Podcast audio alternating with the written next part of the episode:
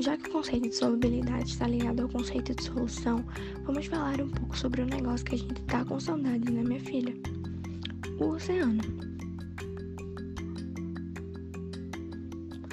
Além do sal dissolvido na água, que vocês devem saber que é considerado um solvente muito eficaz, existem gases dissolvidos nela.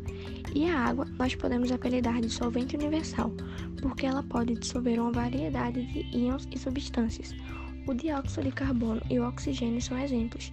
Eles são muito importantes para a vida no mar. No entanto, a solubilidade ou a quantidade medida por ele, ou seja, o coeficiente de solubilidade varia de acordo com a temperatura.